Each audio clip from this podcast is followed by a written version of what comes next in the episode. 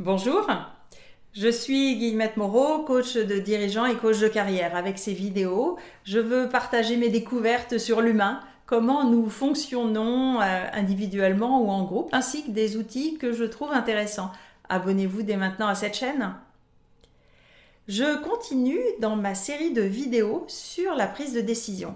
Après les biais cognitifs et culturels et l'influence des émotions, quel est l'impact du stress dans nos prises de décision et comment l'anticiper et éviter les effets néfastes?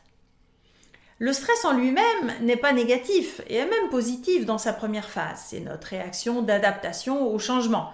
À court terme, cela augmente notre concentration, notre force de travail et active nos ressources pour affronter l'imprévu. Sauf que si cela dure, le stress nous rend bête, bête intellectuellement et bête émotionnellement et cela nuit à notre santé aussi. La prise de décision demande l'articulation de deux types d'intelligence. L'intelligence cognitive ou intellectuelle pour nous permettre d'analyser les paramètres objectifs de la situation, évaluer des options, construire un plan d'action. C'est notre ordinateur interne qui fonctionne bien. Et puis l'intelligence émotionnelle.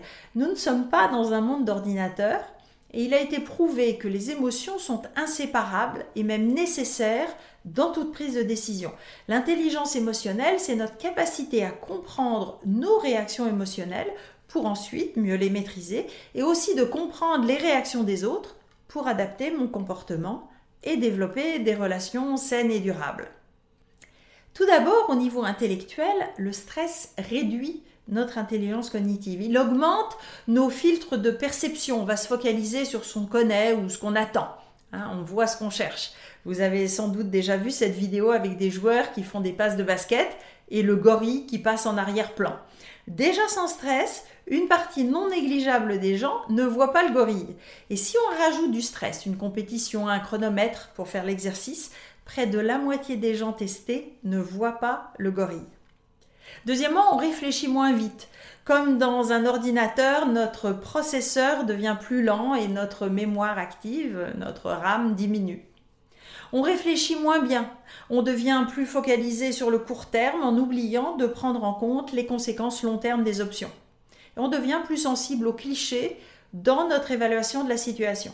Enfin, notre capacité à remettre en cause une décision diminue, on devient euh, en gros têtu euh, ou obtus.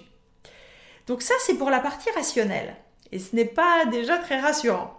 Mais notre intelligence émotionnelle diminue également. Donc avec le stress, nous passons en gros en pilote automatique en nous focalisant, comme au niveau cognitif, sur le court terme et le connu.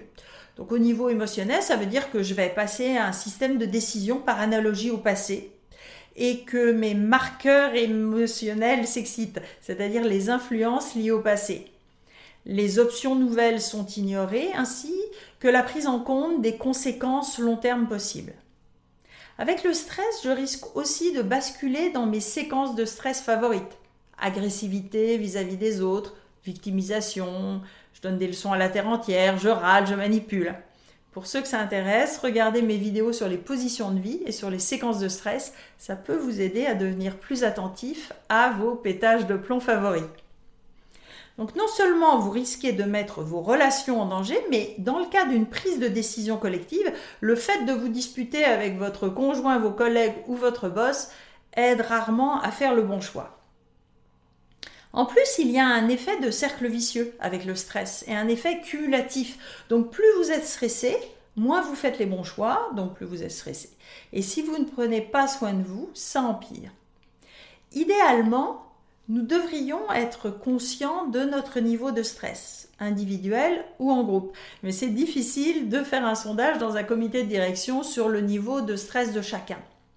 Donc par défaut, je vous conseille d'anticiper cela dans votre processus de prise de décision, que cela devienne une règle de fonctionnement pour vous ou pour votre équipe. Avant toute prise de décision importante, vous faites une pause.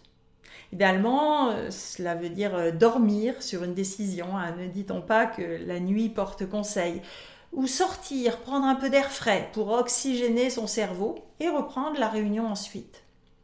Et si c'est un stress lié à des discussions houleuses, arrêtez avant que des conflits n'éclatent et poursuivre la discussion quelques heures après. La prise de décision dans les organisations est souvent un sujet évident et en fait très peu discuté ni formalisé pour justement éviter les décisions inefficaces sous stress. Si le sujet vous interpelle, contactez-moi.